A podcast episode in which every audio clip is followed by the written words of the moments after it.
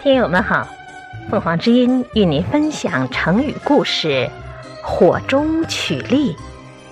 解释：偷取炉中烤熟的栗子，比喻受人利用，冒险出力却一无所得。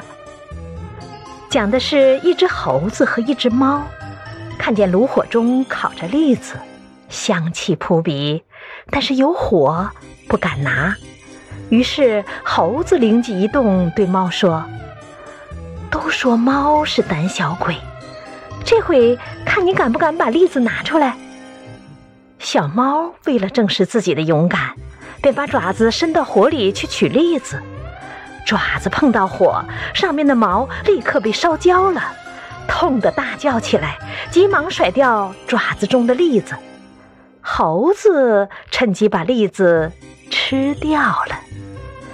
这个成语出自法国诗人拉风登的寓言《猴子与猫》，比喻替别人冒险吃苦，自己却得不到好处。感谢收听，欢迎订阅。